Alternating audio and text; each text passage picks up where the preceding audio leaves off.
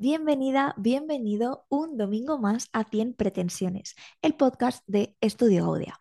Hoy tenemos con nosotros a Patricia Bartolomé, que es experta en fertilidad y viene a contarnos un viaje apasionante desde un punto de vista muy humano y muy real que espero que disfrutes muchísimo. Así que dentro intro.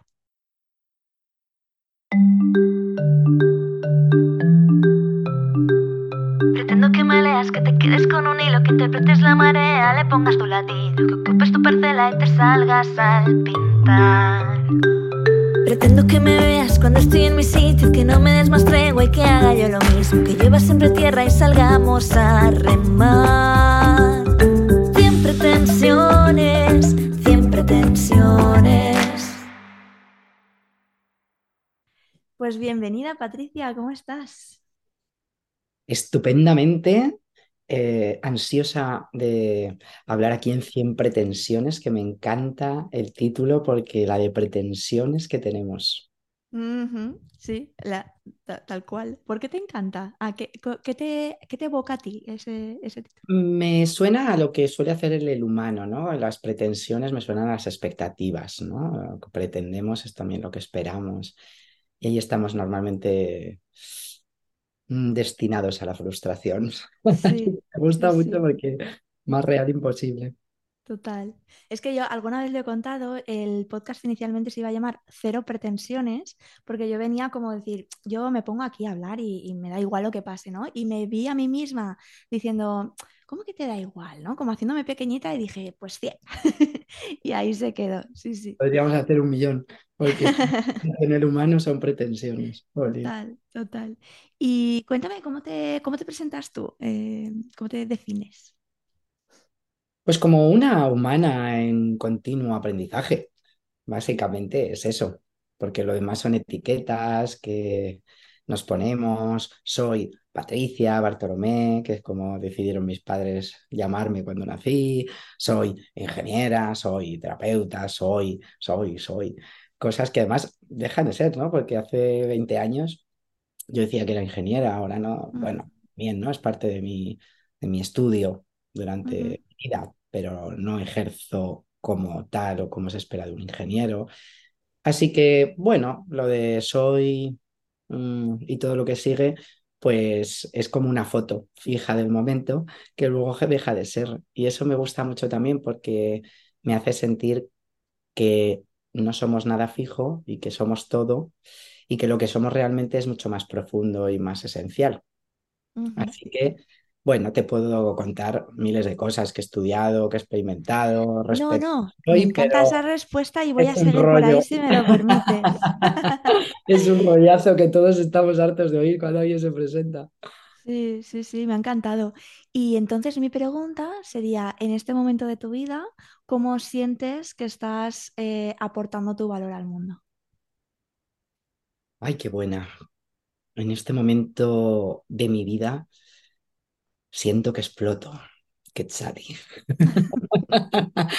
que exploto de emoción y de, de nuevas cosas. Estoy en un momento en el que me gusta mucho porque la vida me está sorprendiendo de nuevo y yo me estoy sorprendiendo a mí misma de nuevo. Mm, Porque cuando ya has hecho muchas cosas, yo voy a hacer 45 años la semana que viene, así que ya he hecho unas cuantas. Prefelicidades. Y, y a veces tengo la sensación, o he tenido la sensación, de que ya ten, no sé, como que ya has hecho un poco de todo. ¿no? Y que ya has llegado a un punto en el que, ay, ¿qué más, no? Bueno, son pequeños pasitos o qué, qué error, ¿no? Eso de pensar que, ya, bueno, ya casi lo sabemos todo. Parece que estamos todo el rato de vuelta cuando ya pasamos de, un- de una edad y ya hemos vivido una serie de procesos y, bueno, un poquito más sí, pero como que deja de existir ese efecto wow de que puede pasar algo y digas, ¿cómo? Entonces me encuentro en ese punto en el que la vida me está sorprendiendo mucho y yo a mí misma, porque al final la vida te sorprende porque tú haces cambios sorprendentes en ti, tú mismo crees en algunos instantes. Y hay como una capa de cebolla que había muy interna que de repente ¡pah! está explotando y están saliendo cosas que a veces hasta me asustan. Digo, ay Dios mío, ¿pues ¿esto qué es? Pero me gusta porque me, me resulta emocionante vivir así. Y con esa explosión es donde sientes que estás aportando tu valor. O... Sí, y te voy a decir por qué. Porque, aunque siempre cuando hay cualquier explosión interna hay un montón de explosiones a nivel personal y familiar, y... pero en lo laboral, que es donde yo creo que aporto más al mundo, porque en mi vida personal me aporto a mí y a mi entorno muy cercano. Bueno, que también es muchísimo. Que es mucho, porque si no aportáramos en nuestra pequeñita burbuja, ya el mundo estaría resuelto. Pero es verdad que yo me, no sé, no voy a decir que tengo una misión como si me hubiera venido un ángel a dar una... Pero yo misma me he puesto una misión que me encanta, que veo muy necesaria, que yo necesité también en su momento y que veo que las mujeres, las parejas y que el mundo necesita. Y me encanta contribuir a eso. Entonces, eh, están pasando un montón de cosas que explotan. Ayer justo lo hablaba con una persona que me decía, es que lo tuyo no es un trabajo, no es un evento, no es un encuentro, no es una consulta, sino es un movimiento. ¡Guau! Esto me pareció brutal.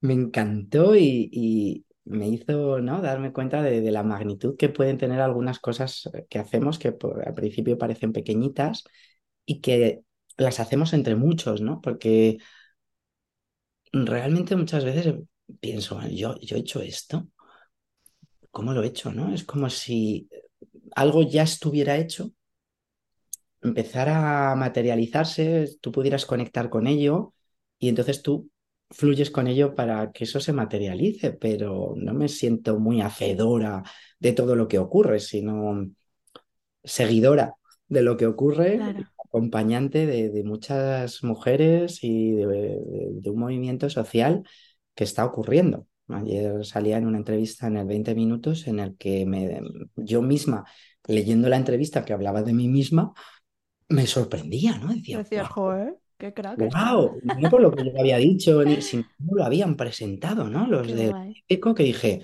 ¡wow! Algo está cambiando. Y, y de repente me imaginaba leyendo eh, la noticia y el artículo, no yo, ¿no? Sino como en las películas cuando te ponen eh, esas imágenes que a la vez que está pasando algo en casa de una persona, hay un montón de personas viviendo lo mismo. Entonces me imaginaba un montón de mujeres eh, que han pasado y que están pasando por, por este proceso al que yo me dedico, de, de, ayudar a gente a concebir un hijo, todas leyendo, ¿no? Esas palabras en las que todas a la vez estaban siendo identificadas y que todas eran parte, porque muchas lo están pasando porque muchas contribuyen eh, a, a, que eso cambie, a que los procesos eh, puedan ser diferentes, a contarlo de otra manera, a exponer su vivencia para que sirva de referencia para otras.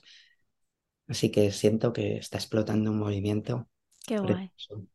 Oye, pues enhorabuena, me alegro un montón de que lo estés viviendo así. Seguro que tú también eres parte. Seguro. y justamente me gustaría preguntarte sobre esto porque muchas veces creo que cuando estamos en un punto quizás previo a esa explosión que tú hablas, ¿no? Y a ese quitarnos capas, etcétera, vemos cómo nos proyectamos en donde nos gustaría estar y entonces yo detecto como cierta obsesión por el destino, el final, y justamente lo que tú estás contando aquí es que, que, no sucede así, es como yo empiezo a tirar de hilos o a hacer según mi intuición o no sé, y luego de repente das la vuelta atrás y dices, ostras, han pasado cosas, ¿no? Entonces, cuéntanos cómo, cómo inicias esto, qué, qué, qué empiezas a escuchar en ti o cómo empiezas a, a tirar de, de, ese hilo que ahora se, se ha convertido en este movimiento. Pues he aprendido un poquito a reconocer en mí, tampoco puedo decir que sea así para todos, la gente pruebe, pero yo he aprendido en mi experiencia a detectar una cosa que es que antes de que eso ocurra suelo estar bastante perdida. Vale. Paso un, un tiempo, a veces son unas semanas, a veces unos meses, en el que de repente es como si hubiera un salto que ya se ha dado a otro nivel y que yo todavía no he llegado a materializar o a ponerme en coherencia con la, mis creencias, lo que pienso, lo que hago, lo que digo y con, con eso. Entonces hay un momento como de, de, de, que las cosas no encajan y, y ahí, mmm, ahí habrá gente que eso lo llama la noche oscura del alma, ¿no? estas cosas que, que tanto se ha hablado. Pero para mí es como de repente un cortocircuito de, de ay Dios mío, ¿qué está pasando? No entiendo nada, porque esto no sale, porque esto no es así. Eh, empiezo a sentir en mí como, como eso, como que algo no encaja, que, que, que aunque no lo entiendo, he aprendido a reconocer esa sensación como una señal de, uff, no sé ni dónde estoy, ni a dónde voy, ni, ni dónde quiero ir, ni qué pasa esto, pero sé que algo ahora mismo no está encajando. Entonces, antes, hace muchos años, este momento, que ni siquiera era capaz de reconocerlo así tan claramente, simplemente era un sentimiento que me dejaba en el vacío, en la frustración, y ahí es muy fácil caerte, porque empiezas a, ¿y por qué a mí? Porque nada me sale, todo esfuerzo es imposible, y muchas veces pues caemos en un dolor terrible en, los procesos, y nos encontramos mal, y caemos en depresiones, y tenemos ansiedad, y uf, nos pasan cosas terribles, porque por mi experiencia, no sabemos reconocer eso como ese momento que ocurre antes de que algo pueda explotar. ¿Y qué tiene que pasar? Que tú tengas claro un poco lo que tú decías, ¿no? El, objetivo y, y eso que tú habías imaginado y proyectado y que quizá tu yo material, este que está ahora aquí viviendo, aún no está alineado con eso. Entonces hay que como sacudir, ¿no? Y cambiar ciertas cosas para que eso esté en coherencia. Y cuando ves eso, dices, ay, vale, vale, vale, entonces, a ver, ¿qué, qué necesito? Mm, ¿Dónde me necesito ordenar, no? Solamente esa intención y esa atención a ese momento, creo que ya lo cambia todo, porque luego, si te dejas de llevar, las ideas te vienen. El problema es que intentamos crear las ideas, tener las ideas, eh, hacer todo, y ahí estamos realmente en lo que ya sabíamos, en la idea del pasado, en lo que ya habíamos hecho, porque no sabemos hacerlo nuevo. Así que ahí se trata un poco de ver esa oportunidad, de estar muy atento a las señales que van ocurriendo e irte poniendo otra vez en sintonía con los nuevos engranajes. Y para mí lo mejor de todos los procesos es justo eso, porque ahí, ¡buah! es un efecto wow todo el rato, es eh, el que la vida te sorprende sin parar, da igual la edad, el momento, siempre descubres cosas nuevas. Si te dejas sorprender, la vida es maravillosa. Si te resistes, ahí está el sufrimiento, ¿vale? En el proceso. Por eso estamos todo el día en los procesos sufriendo y lo único que queremos es la meta y encima la meta no llega porque no, Claro. la incoherencia es total.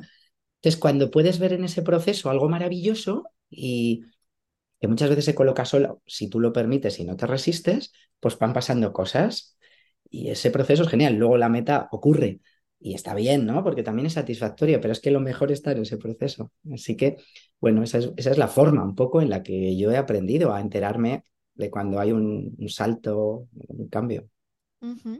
Y concretamente, ¿cómo inicia también tu, tu movimiento? Me refiero, ¿con qué acciones? Porque esto que me cuentas es como cambio interno, de, ¿no? Cosas internas, pero luego tú también lo has dicho que, ah, claro, hay que pasar a la acción con la coherencia nueva que tienes, ¿no? Que muchas personas yo creo que nos quedamos a veces en el detecto esto, pero no termino de accionar porque me viene el miedo y entonces tal.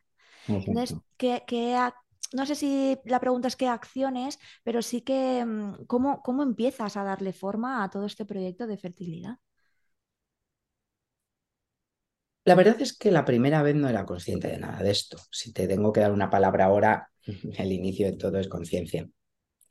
Cuando tomas conciencia de algo, ya nada puede ser como antes. Entonces, aunque al principio es difícil porque no estás acostumbrado de operar de esta manera,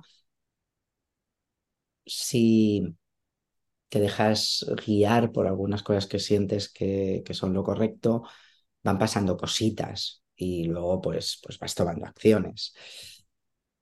Yo siempre digo que todos tenemos miedo, todos, todos los días prácticamente, ¿no? Pero que la diferencia entre las personas es que unos se paralizan con el miedo y otros lo hacen con miedo. Yo he hecho... ¿Dirías, dirías que cuanto más te mueves, más miedo? No, creo que ahí es con- eh, al contrario. Primero nos solemos paralizar por miedo y después vamos haciendo las cosas aún con miedo.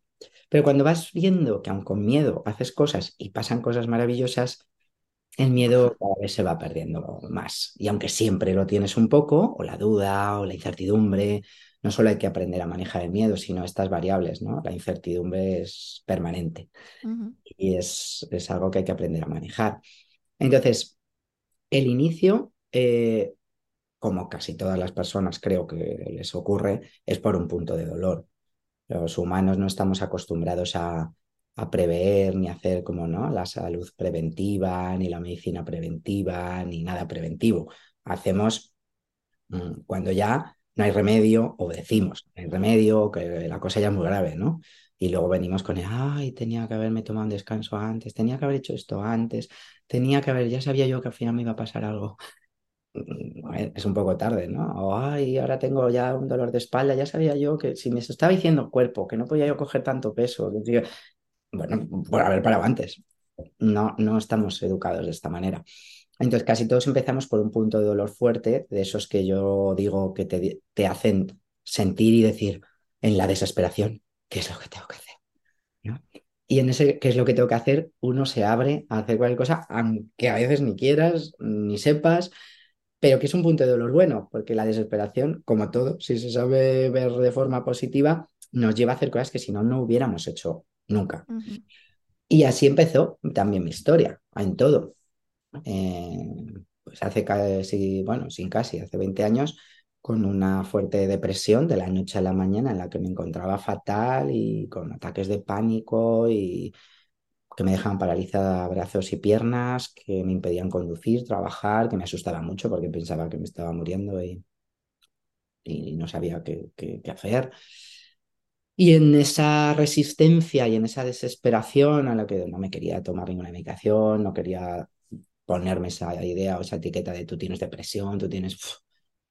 Pues llegó un momento que me tuve que rendir, ¿no? Eh, porque es que me encontraba tan mal que, que ya está, que es que no, que ya está, no tenía solución y, y no podía hacer nada. Uh -huh. Así que en esa desesperación, pues fue eso que te acabo de contar, ¿qué tengo que hacer? Y una amiga me dijo, bueno, si quieres yo te puedo hacer reiki, te puedo hacer tal. Empecé a experimentar algunas terapias energéticas, algunas terapias complementarias a las que no estaba acostumbrada y que como ingeniera negaba totalmente su validez. Y de repente empecé a experimentar algo totalmente contrario a mis creencias, que era que, que, que sentía cosas que no podía explicar, que mejoraba, una catarsis brutal, pero empezaron a cambiar tantas cosas en mí que no podía negarlas.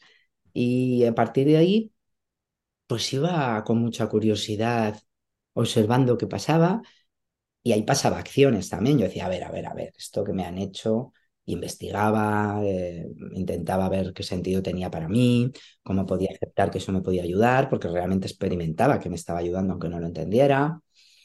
Y bueno, poco a poco fui dando pasitos, me fui enterando de muchas cosas, me, me, fueron cuadrando muchas cosas que no había tenido en cuenta hasta ese momento.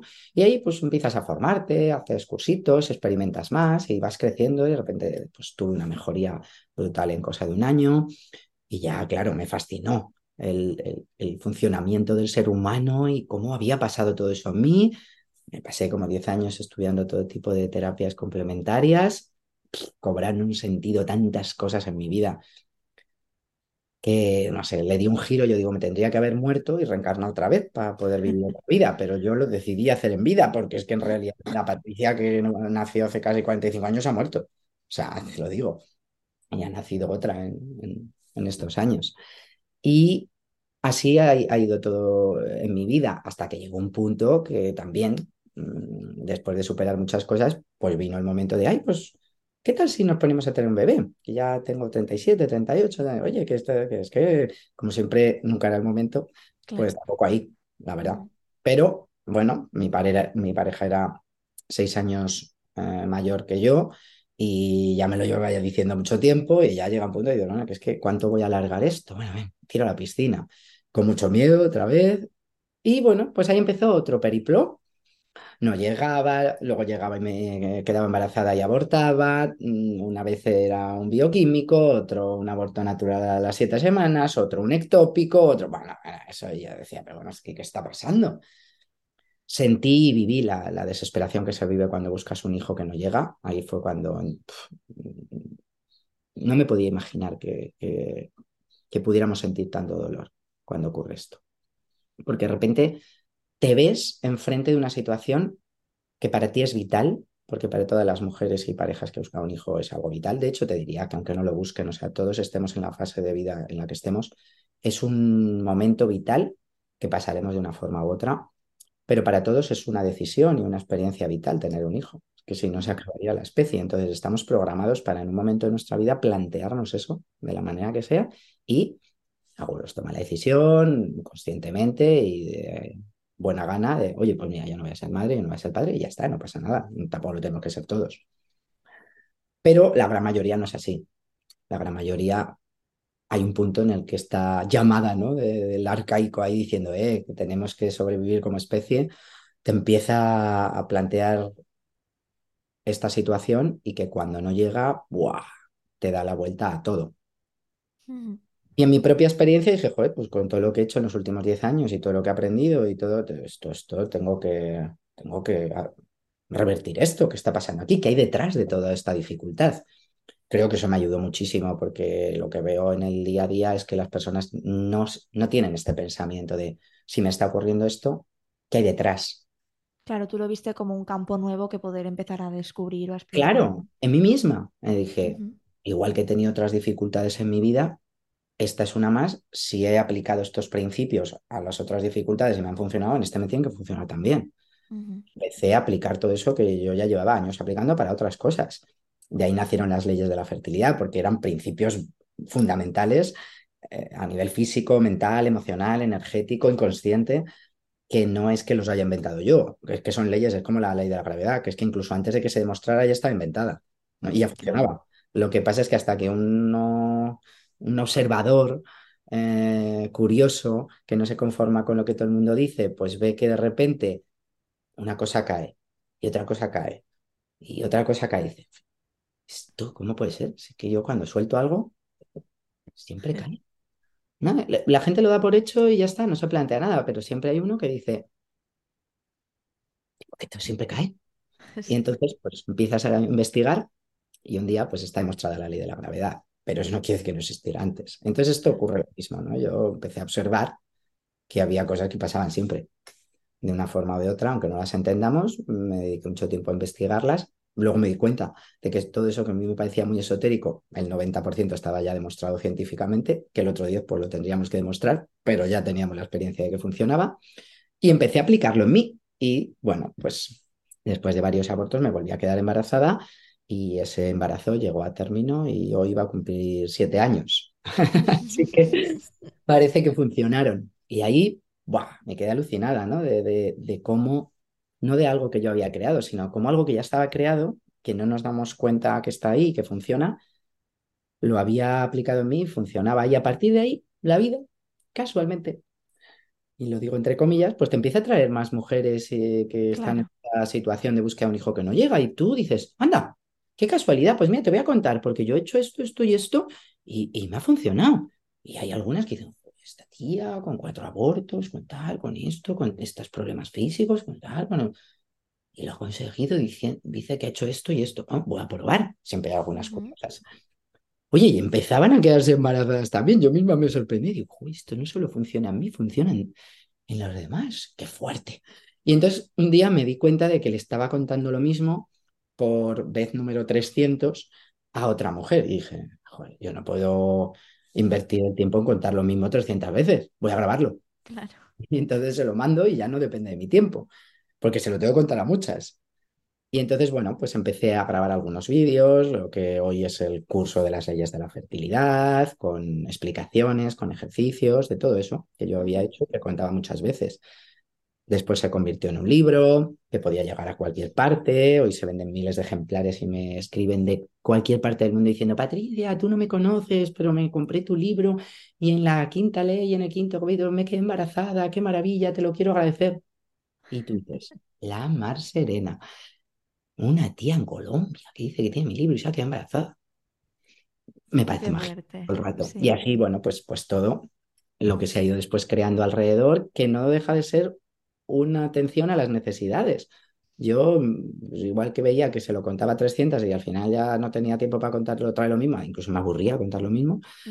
y lo grababa para que otras ya lo escucharan, pues igual, luego veía que algunas necesitaban eh, tener otra serie de ejercicios, pues los grababa. Eh, luego todo eso eh, tenía que complementarse con otras especialidades y otros profesionales y entonces pues creamos un grupo en el programa terapéutico donde esos podían participar y entonces la, la bola de nieve se va haciendo cada vez más grande y a día de hoy pues estamos en un punto que evidentemente sigue creciendo. Me encanta, me ha encantado cómo lo has contado todo, porque primero que transmites muchísima calma, no sé si el proceso también lo vivirías así de calmada o no, esto no, lo sé, pero ahora contándolo con perspectiva, eh, sí, ¿no? Y me, me parece muy ilustrativo, súper ilustrativo, porque creo que nos pasa mucho de, de pensar en a ver cuándo tengo el curso grabado, ¿no? Y es como, no, que viene de de Mm. repetir algo y tú detectas, entonces haces y vas tomando acción en función a lo que vas viendo que necesitas tú o, o tus clientas Sobre todo o tus clientes, porque es- no es tu necesidad. Claro, es que muchas veces creamos algo desde nuestra necesidad. Tengo que hacer un libro, tengo que hacer un curso para que la gente se entere de no sé qué, que yo he vivido o que yo conozco o que quiero que hagan. Y además, hasta que no esté hecho y no sé qué, no voy a poner no sé cuánto. Y luego, ¿y esto me va a permitir tener más tiempo o más dinero o más no sé cuánto? Y, más... y estamos todo el rato enfocados en lo nuestro. mm, Luego han invertido un montón de tiempo en sacar un montón de cosas que luego a lo mejor nadie demanda. sí, total. No, yo Yo me refería más a la necesidad que dices de me estoy repitiendo, yo necesito también sentir que crezco como profesional o sentir, ya no es que crezco, sino no aburrirme, ¿no? En las tareas que hago y que todo al final me rete de alguna manera.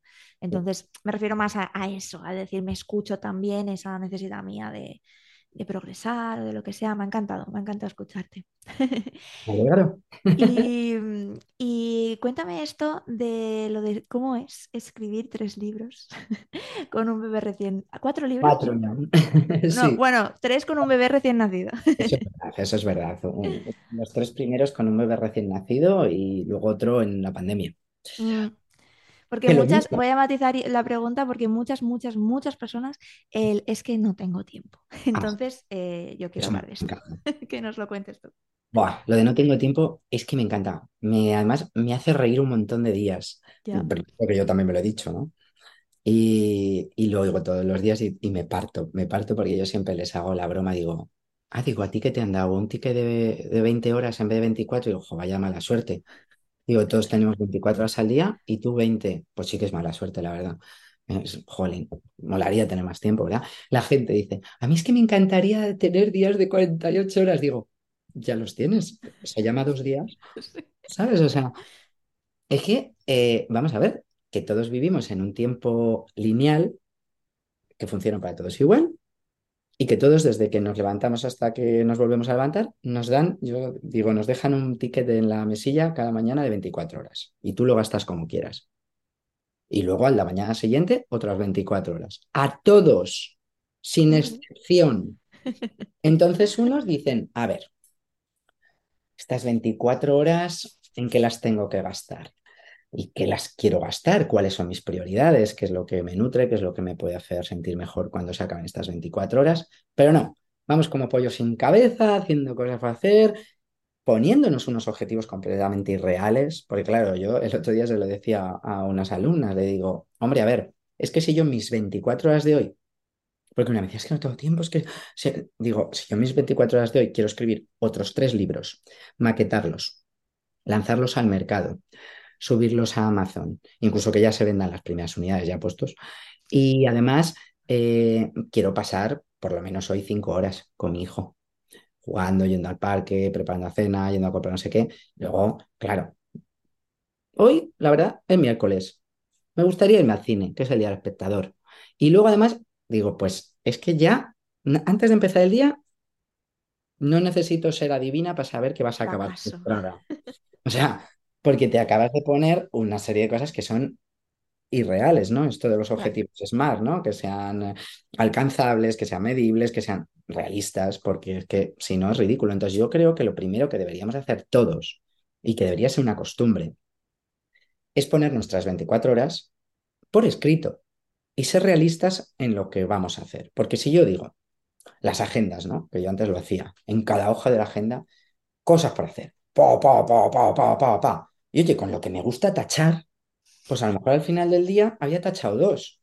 Y eso era una frustración porque luego tenía que pasar a la siguiente hoja, si me había apuntado 10, las otras 8. Y al día siguiente, otra frustración, porque solo había hecho dos. Y entonces, las otras 6. Y me parecía que estaba todo el rato posponiendo cosas que no era capaz de sacar, que...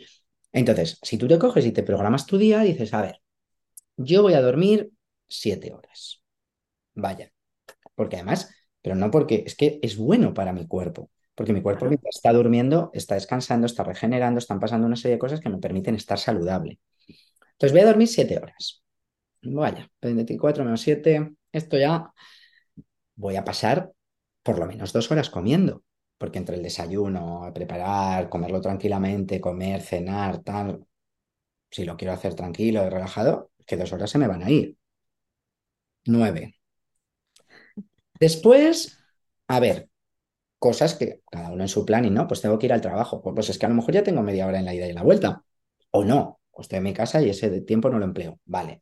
Eh, quiero hacer una horita de deporte. Vale, la pongo aquí. Quiero hacer, y al final te das cuenta de que no tienes 24 horas. De que a lo mejor, pues 7 y 2, 9 y una 10, tengo 13 o 14. Y de Mm, esas 13 o 14, a ver, pues es que hay 7 que paso trabajando, pero que luego en esas 7 que estoy trabajando también me voy a dividir. Porque ¿qué hago yo en 7 horas? Yo en 7 horas puedo hacer ciertas cosas. No puedo hacer un millón. claro. Y ahí, pues tenemos una cosa que se llama realidad del tiempo, que seguramente nos pongamos una serie de prioridades, porque ahí es muy bueno cuando lo escribes. Vas a decir, uy, todo esto que me había puesto no se puede hacer en seis horas o en tres horas. Y entonces dices, ¿cuáles voy a priorizar? Porque si no me siete y tengo que hacer dos, ah, pues hoy sí o sí tiene que ser esta y esta, o esta solo, o, o esta ni siquiera me da tiempo en las tres horas de hoy, pues tengo que priorizar tres hoy y tres mañana. Entonces uno va sintiendo que realmente tiene tiempo, como todo, para hacer ciertas cosas, que la cuestión no es de tiempo, es de prioridades. Y súper importante ahí también decir el tiempo libre que me queda, ¿no? También dividirlo equitativamente de alguna manera, pues, oye, si pareja o hijos o familia o relaciones o, o para ti, que, que no es todo trabajo, porque a veces también cuando emprendemos, pues exprimes todo y quieres meter esas seis tareas ahí a saco y, y no es la manera porque entonces viene el, el me quemo, em, me agobio y, y es absolutamente contraproducente. Sí, lo que, eso que acabas de decir es muy bueno. El tiempo libre que tengo. Pero ¿cómo el tiempo libre? Tú tienes Claro. 24 horas libres. O Mm, sea, ¿a ti quién te ata y quién te obliga, quién viene cada mañana con una pistola en la cabeza para obligarte que ahora comas, que ahora vayas a trabajar? En realidad, si lo miras, tienes 24 horas de tiempo libre. Lo demás que te cuentas es una mentira. total. Nadie, nadie te impide, tienes la libertad de coger hoy y no ir a trabajar. Ay, no, pues que eso tendrá unas consecuencias, me echarán. Ah, bueno, tú tienes la libertad. Otra cosa es que tú decidas conscientemente, voy a trabajar porque me, he adquirido un compromiso, porque además me pagan por ello y es un- una energía muy nutritiva la del dinero y necesito para después pagar otras cosas que quiero hacer. Eh, entonces, va de, de decidir conscientemente. Porque se olvida, parece que es que todas las mañanas vienen eh, aquí unos señores a nuestra casa con unas cadenas y una pistola y nos cogen y nos llevan a hacer cosas a los sitios. Y es que eso no le pasa a nadie. Todo lo que estamos haciendo al final es una decisión personal de hacerlo. Sí, Y el saber que está obligado a hacer algo, pues bueno, es su, su excusa para mantenerse donde está, pero es mentira. Todos podríamos hacer algo diferente. Entonces tú tienes 24 horas libres. Porque eso de, no, es que quiero, mm, tengo dos horas libres para estar con mi pareja, mi, mi tiempo libre para mí, mi... ocio". No, tú tienes 24 horas libres donde decides, es seis ir a hacer este trabajo, o ocho horas que cada uno haga, eh, y, y una con tu pareja y otra. Mm, Sí, pero quizás históricamente o lo que sea, ¿no? Hemos venido llamando ese tiempo libre a ese tiempo que no estábamos trabajando.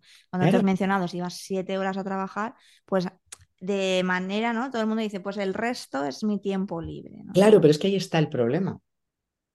Fíjate que el problema de nuestro sufrimiento es en el sentido que le damos a las cosas. Porque cuando tú ya estás diciendo, no, bueno, es histórico, es, no sé, es social, es que entendemos que damos ocho horas a trabajar y el resto es tiempo libre. Entonces, el tiempo del trabajo, que es la cárcel, ¿no? Claro, es lo que La pensará mucha privación de la libertad. Ostras, pues yo te digo que si todas las mañanas me tengo que ir ocho horas de la cárcel, es como se llama esto, ¿no? ¿Cómo es? Los, que, los presos que, están, que pueden salir a la calle unas horas. Son Sí, libertad preventiva. condicional, ¿no? Eh, Condicional, exacto. Buenísimo. Estamos en una libertad condicional. Nunca Mm. mejor dicho, ¿no? Y condicionada. Pero claro, fíjate la diferencia de lo que nos contamos. ¿Cómo nos va a Sí, pero es que es justo así. O sea, yo, mm, yo sinceramente me siento muy orgullosa de cómo organizo mi tiempo, pero es que yo veo que es así. O sea, la sociedad, la- el noventa y pico por ciento de la gente lo tiene así Va a totalmente. la cárcel ocho horas y luego le dejan salir y hace lo que puede eh, en el mundo fuera y luego ya pues, vuelve a la cárcel. Ostras, es que solo vivir con esta sensación ya es brutal. Eh, Claro. ya no te vas a sentir, pero es muy diferente si tú a eso le das otro sentido y a decir, bueno, no, es que yo realmente decido libremente cada mañana. Aunque Y de entonces, esta ¿cómo, cómo lo hiciste tú con, con- con este momento vital, ¿no? Después de tener un, un baby que dices, ay, ¿no? Te revoluciona la vida y ahí dices, buah, tres libros. ¿Qué, qué, qué- qué pensabas en ese momento o de dónde vino la, la llamada? Vuelvo al mismo proceso de antes. Es que nunca nada es un momento que dices, recibí una llamada por la noche mientras soñaba tienes que escribirte libros. Me levanté y ostras, tengo que hacer esto y me puse y mi vida era un horror porque acaba de nacer mi bebé y yo tenía que escribir y no tenía tiempo y el bebé lloraba y yo además con las hormonas estaba completamente desestabilizada y claro, contaba así, es, es- es terrible, ¿no? ¿Cómo fue? Pues iba pasando. Eh, mientras estaba embarazada, mm, le contaba ya a muchas eh, mujeres que, es lo que yo había hecho, ya había puesto en marcha el curso este online con muchas cosas grabadas, el de las leyes de la fertilidad, y algunas me decían, ay, es que no, mm, no puedo acceder al curso porque es más caro, porque tal, porque... Y casualidades de la vida, estaba en un evento en Barcelona y una persona en ese evento que había escrito muchos libros me dijo, Buah, Patricia, pues es que lo que tienes que hacer es escribir un libro con eso. Un libro llega a todos los sitios y todo el mundo lo puede pagar, porque cuesta 10 euros, 15, 20. Y en ese momento me sonó un poco a chino, dije, un libro. Claro, no tengo tiempo. O Mm. no tengo ganas muchas veces, ¿no? Que era como, "Buf, ¿y por dónde empiezo? Fue mi pregunta. Si quisiera escribir un libro, ¿por dónde empiezo, no? ¿Cómo se hace eso? Pero ya sembró la semillita en mi cabeza, ¿sabes? Al decírmelo. Y cuando tú estás en esta situación que decíamos antes, ¿no? De fluir, de escuchar, de estar abierto a...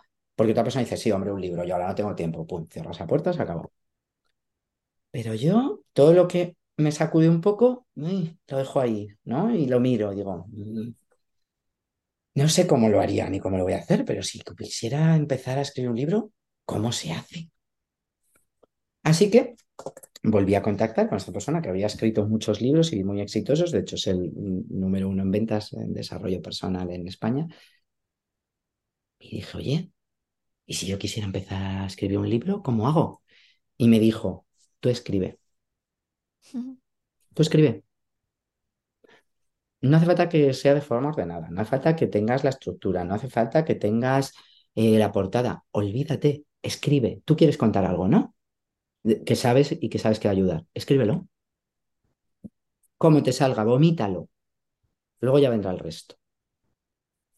Total, que a mí me ves ahí todas las noches, tú, todo, todo. Y es que se convirtió en un poco en un vicio, porque como me parecía a veces entre un diario, bueno, fue un proceso que te tengo que decir, súper terapéutico que ni me imaginaba. Porque claro, mm, mi bebé ya había nacido en noviembre y yo empecé a escribir en marzo.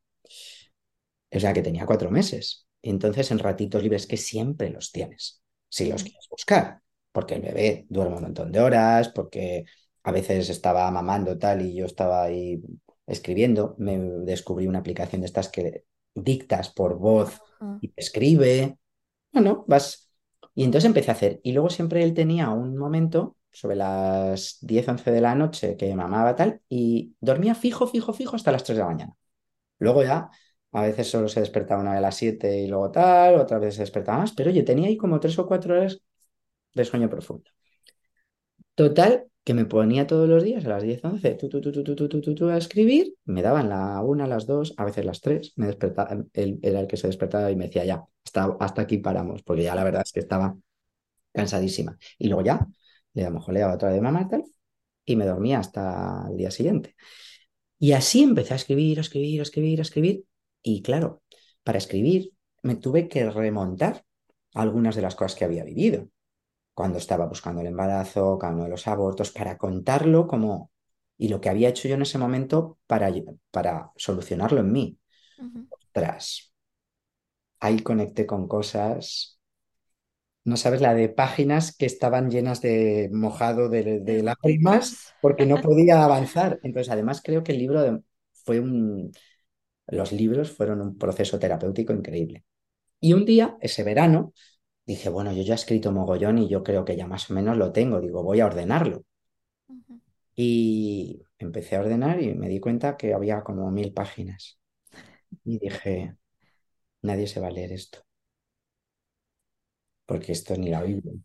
Entonces, Harry Potter este, 18. este, este sabio mentor que tuve para la escritura de mi libro me dijo, ¡guau! ¡Qué suerte! Tienes una trilogía. Y digo, ¡ostras! Dice, tú no has escrito un libro, has escrito tres, divídelo coherentemente en tres partes que puedan ser continuación Ujú. independientes y tienes una trilogía. Bueno, ya alucinaba, digo, pero madre mía, es- o sea, no tengo un libro, tengo tres. Ah. Empecé a ordenarlo, que fue casi lo que más me costó. Me fui, ese verano empleé mucho tiempo en esta reordenación, incluso me fui 10 días a Galicia yo sola, a un sitio. Eh, Mi hijo y su papá estaban con- en otro sitio, con la familia en- también en parte de Galicia, etcétera. Y yo me fui sola 10 días a, porque ahí ya sí que necesitaba, o sea, me levantaba, me llenaba de papeles alrededor, ordenaba y no podía salir de esa concentración, pues si no perdía el hilo otra vez. Y, y lo hice así. Ahí también hay mamás que dicen, ay, yo es que eh, un bebé de seis meses, eh, ¿cómo voy a estar una semana sin estar con él? Vinieron una vez, o dos, creo, a pasar una, una tarde a comer o a estar un rato. Pero mm, el problema no es del bebé, el problema es de la mamá. Mm, Es ella la que no sabe separarse. El claro. bebé, si sabe que su mamá está bien y que en una semana, porque ni siquiera tiene noción del tiempo, ¿no? Y su papá está presente y está mm, las cosas donde tienen que estar, porque tú también confías que el bebé no es un ser dependiente 100% por ti, que si no está se va a morir, que es lo que... Entonces el bebé siente eso. Claro. Si además que se van tres días y están todo el rato, ay, mi bebé, ¿cómo estará? Ay, me echará de menos. Ay, seguro que no come si no estoy yo. Ay, que... El bebé hace eso, no para de llorar, porque siente también esa necesidad. Cuando la mamá dice, yo me voy tres días porque los necesito, para mi descanso, para mi trabajo, para... y estoy feliz con ello, el bebé también. Entonces, bueno, todo fue muy fácil en ese sentido y nada, reordené todo y ahí creé los tres libros que son la trilogía de las leyes de la fertilidad. El primero se llama así, las leyes de la fertilidad, luego el otro porque yo no es un, un relato de casos reales tal cual como si fueran consultas transcritas, que para mí es casi el más bonito porque se ve la realidad de lo que esas mujeres han vivido. Imagínate que tú pudieras presenciar una consulta real Sí, claro. de lo que pues está así ahí. Muy emotivo será también. ¿no? Sí, con algunas soluciones también que les dábamos a ellas para que la que lo lea pues también las encuentre. Y luego en la otra parte estaba solo mm, dedicado o más dedicado al, al empoderamiento con- femenino o como mujer, que también sirve para los hombres, ¿no? Como persona, pero bueno, está enfocado a la mujer. Un poco esta herencia que tenemos de la mujer, que si no tiene hijos no vale nada, que si mi madre hizo tal, yo no sé cuál, que el hombre es, eh, en fin, que somos el sexo débil, que un montón de cosas que nos hace sentirnos pequeñitas, incapaces. Y así nació la trilogía y se fue haciendo durante ese año y de repente pasó el verano y tenía los tres libros y un paciente que había tenido hace muchos años resulta que vino a verme y era ilustrador y le dijo, pues no te vas a creer, Salva, estoy haciendo unos libros, ¿qué te parecería hacerme las portadas? ¡Ah, qué maravilla! ¿Qué idea tienes? Te creo unos bocetos. Hizo las portadas, las mandamos eh, imprimir, maquetar. Hubo una chica es que cuando sabes ver la, que, el- que el- la vida todo el rato te pone en el camino las señales, pues es que es lo que te decía, es que el proceso se vuelve alucinante. O sea, fíjate lo que me ocurrió. En el viaje este que te digo que iba a Galicia, me fui sola. Y como de Madrid a Galicia se me hacía un poco largo, medio agosto, pues decidí poner el viaje en un BlaBlaCar, Vale. sola. De verdad que, bueno, pues oye, además, oye, te, te compartes la gasolina y tal, pero mi motivo no era eh, económico el primero, ¿no? Sino, sino sobre todo ir acompañada seis horas, que se me hacía muy larga, era la primera vez que me iba sin mi bebé y tal. Y dije, bueno, había hecho varios viajes en BlaBlaCar y sé que es divertido, ¿no? Y que interactúas y dije, ah, pues pongo un BlaBlaCar total, que venían tres personas y una de ellas era editora en Anaya. Vale. Total, bueno, bueno, todo el viaje, ay, ¿qué me dices? Pues yo voy, me voy porque estoy escribiendo unos libros y me voy, ay, ¿qué me dices? Bueno, íntimas, llevamos siete años colaborando juntas con Paula, es una mujer estupenda. Ha corregido todos mis libros, eh, me ha dado estructura, me ha enseñado a redactar de otra forma y sobre todo, bueno, leer y releer y hacer las correcciones es un trabajo. Y bueno, allí mismo, en Galicia, llegamos a un acuerdo, yo le conté lo que estaba haciendo, ah, pues me encantaría. Y ahí tuve a la persona que me corregía. Qué guay la vida, ¿eh? la vida es que es impresionante cuando te dejas un poco, vas con los ojos abiertos y te dejas llevar. Y bueno, pues nada, en finales de ese año estaban los tres libros a la venta y subidos a Amazon y, llegaron un poquito más en tardar a las tiendas físicas hasta el año siguiente, a la Casa del Libro, a la FNAC, al Corte Inglés, a todos. Y bueno, pues la verdad es que así fue. Y en medio de la pandemia estaba contando una serie de cosas como muy básicas para todo el mundo online y un compañero de mi equipo me dijo, ¿por qué no escribes esto y solo mandamos en PDF? Mm. Y dije, Joder, pues es que esto es lo más básico y realmente no lo tenemos escrito. Vamos a hacerlo libro, mejor.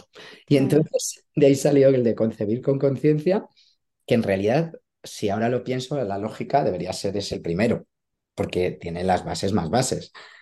Y luego la trilogía, pero bueno, no importa. Así, y lo trajo. Así que mm, el tiempo, si sabes ver un poco esas cosas que van surgiendo y te tienes esa sensación de en tu alma, ¿no? Dentro de que, que te da como emoción hacerlo, antes de que tu cabeza empiece, no tengo tiempo en ese momento y qué rollo, antes de eso, cuando, y eso a mí me pasó con los libros, ¿no? Sentí esa sensación de, ay, sí, qué bonito poner esto por escrito y que, que, la gente lo pueda leer, ¿no?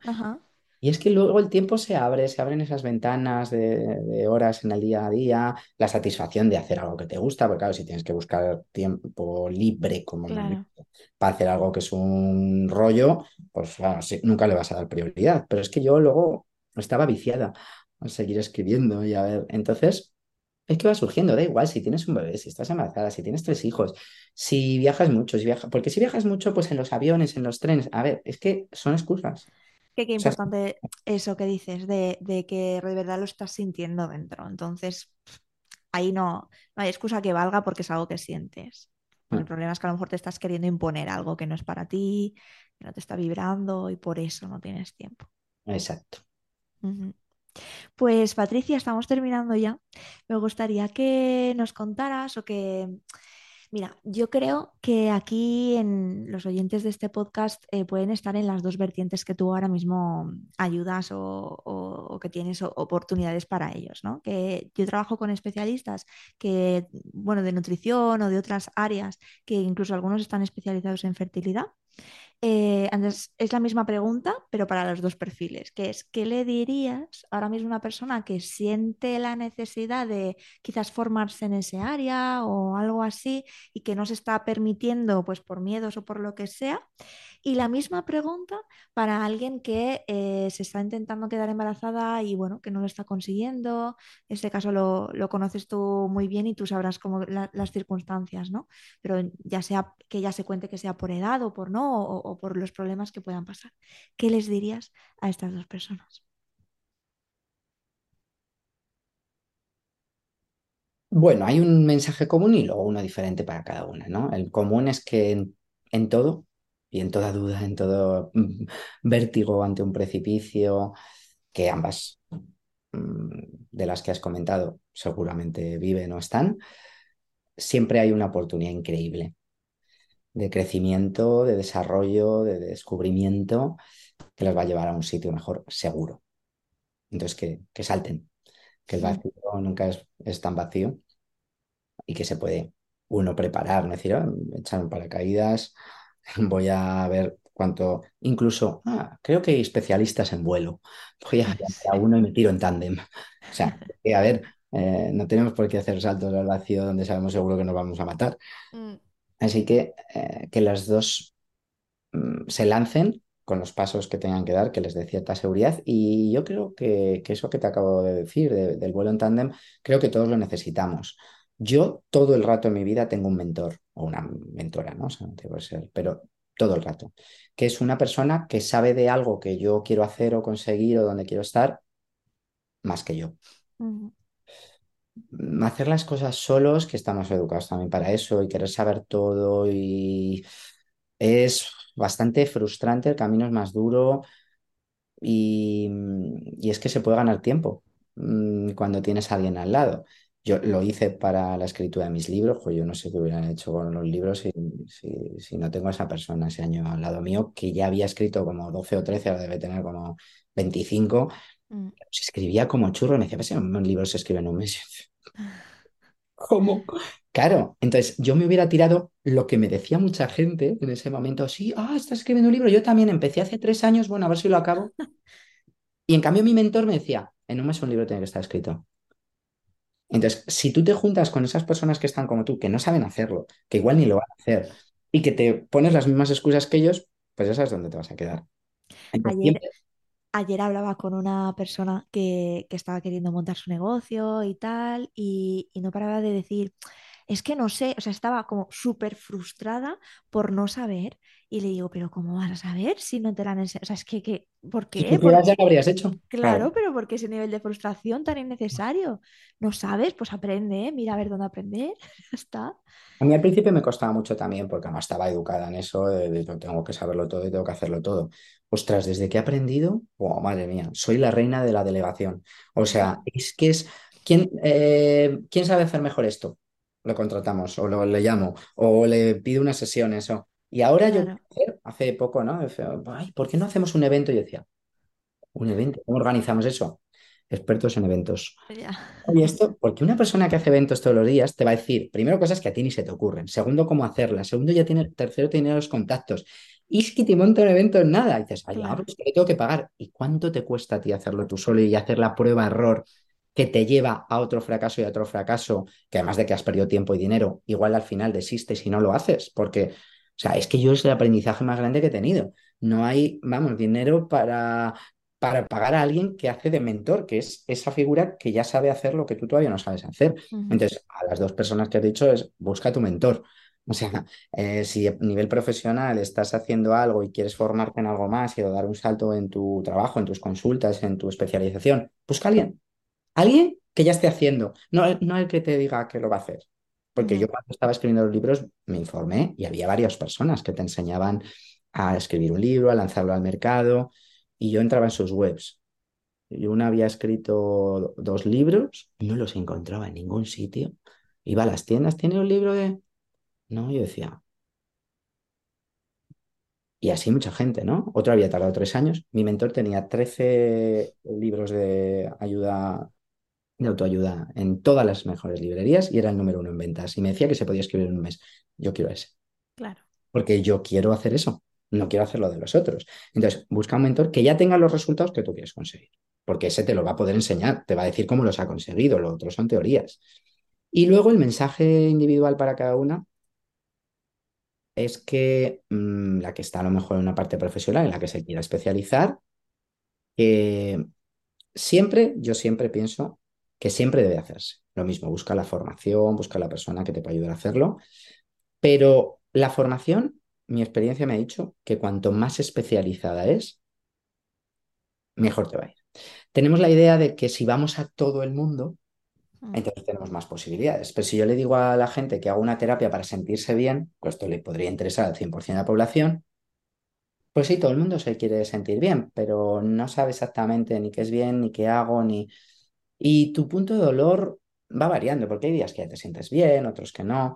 Entonces, cuanto más nos especializamos, que esto es una cosa muy importante que también aprendí de otro mentor con el que estuve un, un par de años, viendo cómo enfocaba mi negocio, y él me decía desde el minuto uno, eh, uno, te tienes que especializar, ¿a quién te vas a dirigir? Yo, pues a todas las mujeres que se quieren sentir mejor, me decía, eso no vale. Yo, pero ¿cómo que no? Pues si todo el mundo se quiere sentir mejor, dice, ya, pero nadie se va a sentir identificado. Tal cual. Intentas dirigir a todos y no te diriges a nadie. Y me decía, pero tú estás viviendo y has vivido este tema de la fertilidad, ¿por qué no? ¿Tú sabes la de personas que hay con eso? Y digo, ah, pero es que eso es un nicho pequeño. Eh, O sea, Mm, pensaba y digo, ¿qué hago con los demás? Que tienen problemas digestivos, que tienen problemas tal. Si esos también los puedo atender. Ostras, mi costó de verdad. No te imaginas que Charlie, o sea, meterme en la cabeza el tema de la especialización, que será de las ideas que más me han costado en mi vida. Cuesta muchísimo, yo lo sé. Increíble. Y es tan cierto. Bueno, yo ahora hay gente que me dice, oye, ¿por- ¿podrías replicar los programas y las cosas que haces para personas con cáncer, personas con problemas de tal, con gente con... Digo, pues sí, lo podría replicar para todo tipo de patologías y problemas. Digo, pero es que no me da ya el tiempo, porque en la fertilidad hay tanto que hacer y hay tanta gente que otro nicho que lo haga otro. Claro, Y claro, de eso no me había dado cuenta. Entonces, ahí a las pro- profesionales que igual ya se dedican, ¿no? A nutrición, a fisioterapia, tal, que se especialicen, si quieren, en fertilidad de una forma que cubra todo el abanico, vamos, que no se preocupen porque hay un nicho, eh, que esta palabra no me gusta mucho, la verdad. Hay un campo, vale. hay un campo de... mercado. Y porque se dice, no sé, el nicho, el nicho, digo, joder, el nicho, pues es una tumba, ¿no? El campo eh, que hay en, en el mundo, eh, que hay mucho de todo, hay un campo en torno a, a las personas que están viviendo estos problemas de fertilidad que es que es inagotable, de verdad, y cada vez vamos a más porque esperamos más, eh, somos menos conscientes. Entonces, a esos les digo, por favor, uniros, que os necesitamos. Claro. Em, que nosotros lo vemos todos los días en, el- en la formación universitaria que tenemos de, de fertilidad integrativa, tenemos alumnos como los que dices.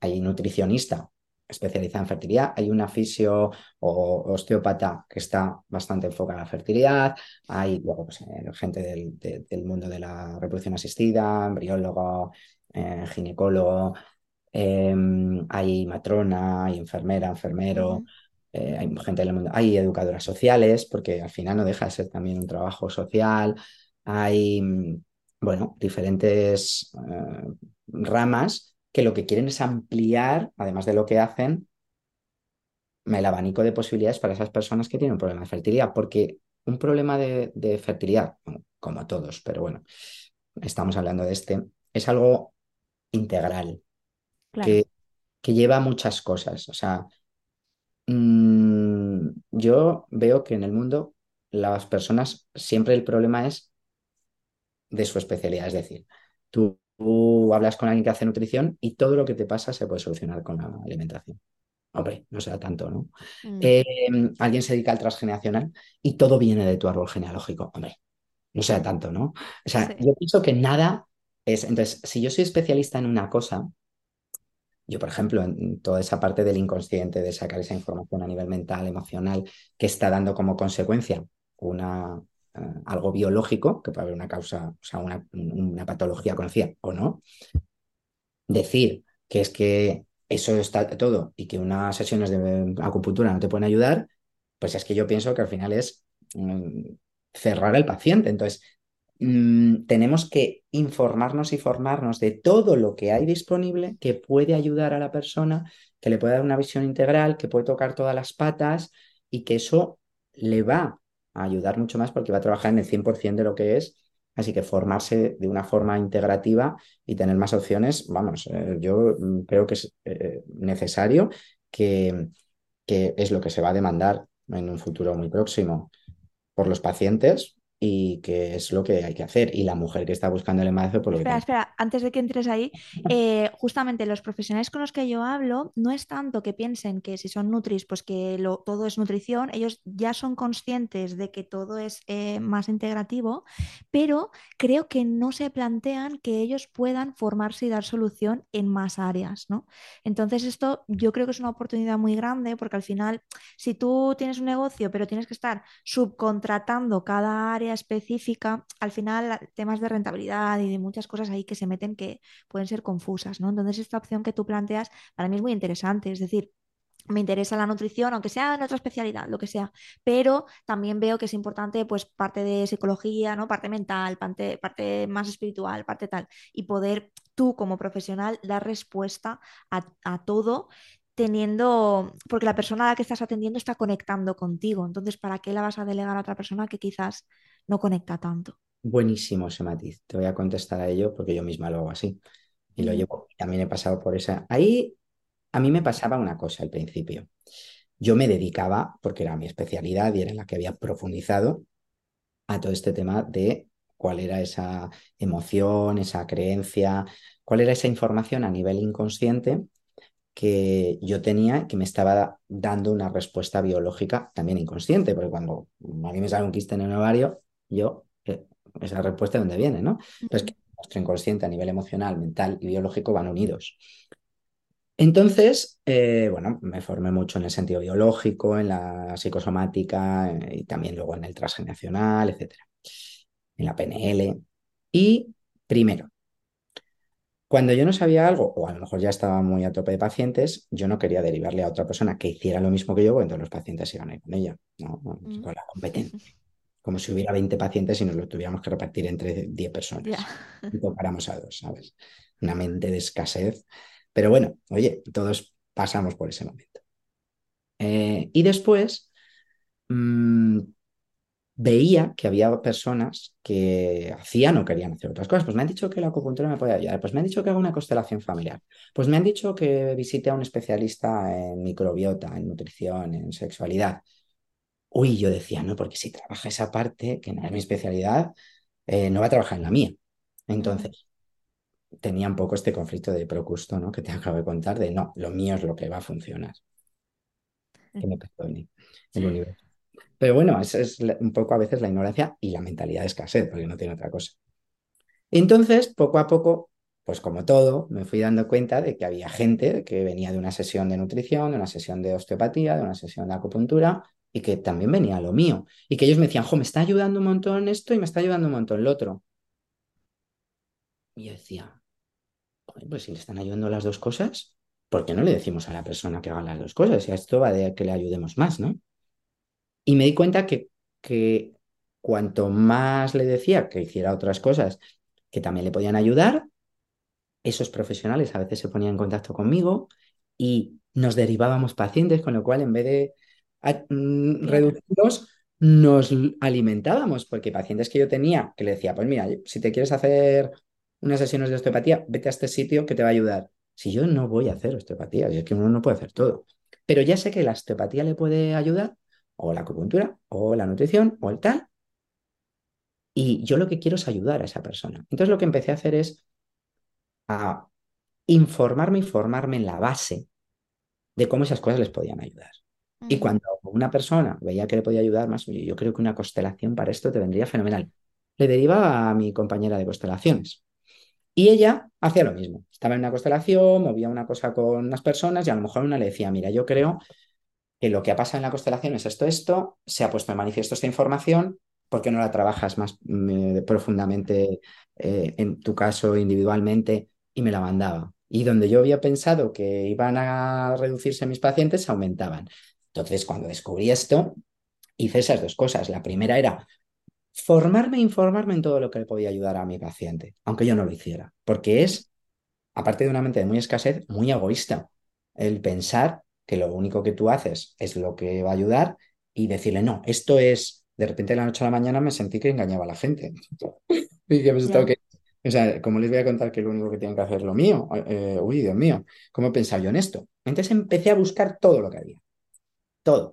Ah, y tal, y veo que detrás de esta pers- persona hay muchos problemas de sexualidad. Pues necesito un experto en sexualidad y en terapia de pareja y en tal. Yo no me voy a hacer también sexóloga. Y es que tú no puedes ser, ser todo. Sí, sí, claro. Entonces, llegó un momento, que es lo que ocurre ahora en el programa terapéutico, que tenemos de todo. Acupuntores, tenemos eh, consteladores, tenemos especialistas en medicina china, tenemos expertos psicólogos, eh, sexólogos, matronas, ginecólogas, especialistas en nutrición, en microbiota, en toxicidad ambiental. En... Y entonces, cuando vemos, porque no todo el mundo tiene todos los problemas ni todas las eh, necesidades, cuando se hace un estudio de la- del caso de la persona, que les pedimos mucha información, y vemos que igual su punto más débil puede estar en una cosa, pues esa es la persona que, a la que a lo mejor yo se lo derivo, ¿vale? Y tenemos nuestros eh, intercambios de, derivaciones y ganamos todos. Gano yo, gana mi compañero, gana el paciente. Entonces, bueno, eh, es pensar que si ya le mando ahí, ya no vuelve a la mía, Claro, no, ¿no? es muy fuerte. Entonces, yo, a ver, es muy duro esto, pero yo lo vivo así, le estás engañando. Porque decirle a una persona que lo único que necesita es hacer esto, mm, y cada día uno se entera de que salen cosas nuevas. Eh, es como yo tengo compañeros, bueno, compañeros, gente en el mundo eh, de la fertilidad que veo que, por ejemplo, mm, que están muy en la, en la reproducción asistida, donde lo único que le puede ayudar al paciente es hacer una reproducción asistida. Hostia, me alucina. O gente que está en el mundo holístico que le dice, no, no, vamos a conseguir el embarazo natural. Y vamos a hacerlo, además, de esta forma. Lo único que tienes que hacer es alimentarte de esta forma o hacer esto. Yo alucino. Claro. Porque hay, una- hay personas que les puede ayudar a ganar tiempo, a ganar muchas cosas, una reproducción asistida en un momento dado. Pero es que hay que hacerla de una forma concreta, con conocimiento de causa y acompañada de otras cosas para asegurarnos de que funciona. Porque el tratamiento es duro, eh, es costoso y vamos a intentar que el porcentaje de éxito suba a tope. Entonces, pues, es que me parece realmente la única manera de poder funcionar. Y por eso hemos puesto una formación exclusiva para eso, ¿no? Para ser asesor en, en- en- en- en reproducción, porque el mundo necesita esa figura. Alguien que diga, te voy a decir todo lo que te puede ayudar. Y además voy a estudiar tu caso y te voy a decir de todo lo que puede ayudarte, qué es lo mejor. En muchas cosas yo misma te lo voy a hacer porque me he formado en ello, pero hay otras que Claro. tengo que derivar. Pues qué guay. Sinceramente, es que es muy, a mí me parece eso muy eliminar la competencia de- del mapa y, Es que no existe. y que O sea, no, y- tu sí, en tu cabeza sí, claro, no existe en la realidad, pero lo sí. que existe en tu cabeza es lo que la realidad que vas a, a tener. Eh, Es exacto. que ahí delegas, compartes, te sientes acompañado, eh, creces. Es que es justo todo lo contrario de lo que has imaginado. Es, es impresionante, es Mm, impresionante. sí, sí, luego en el mundo del emprendimiento, el sentimiento este de soledad de hago todo solo y la vida es muy dura porque hago todo solo, es terrible, ¿no? Entonces yo mm, siento que tengo un equipazo. El otro día nos hemos ido a cenar con los profesores del experto universitario, otro día nos reunimos todo el equipo técnico y hacemos un retiro de fin de semana y tengo, no sé, 20, 25 personas alrededor que digo, ostras, imagínate que yo quisiera hacer esto sola, me parto, ¿no? Es que al final si quieres hacer todo solo nunca vas a, a- a crecer y todo va a depender además de tu tiempo. Claro, claro. Y para llegar ahí, pues hay que empezar por algún lado, que Sí. tampoco nos, a veces nos comparamos, ¿no? Pues yo no tengo un equipo de 20. No empezó Es que va todo llegando mundo. a todo, uno en uno. Yo tampoco tenía equipo y un día pues dije, jolín, yo no puedo estar todo el día a nivel técnico preparando y busqué un técnico y éramos el técnico y yo y él hacía la web, mandaba emails, ta, ta, ta, preparaba eh, la plataforma para los cursos online y un día dijimos, jolín, esto ni tú ni yo somos diseñadores, ni va- vamos a buscar a alguien y tal. Y entonces claro, poco a momento y luego hay uno para redes, en fin, y hay tanta gente luego alrededor que facilita cosas. O sea que... ¿Y, y cuál era ese comentario para esa mujer que está, que está buscando? que busquen esta figura que hemos dicho.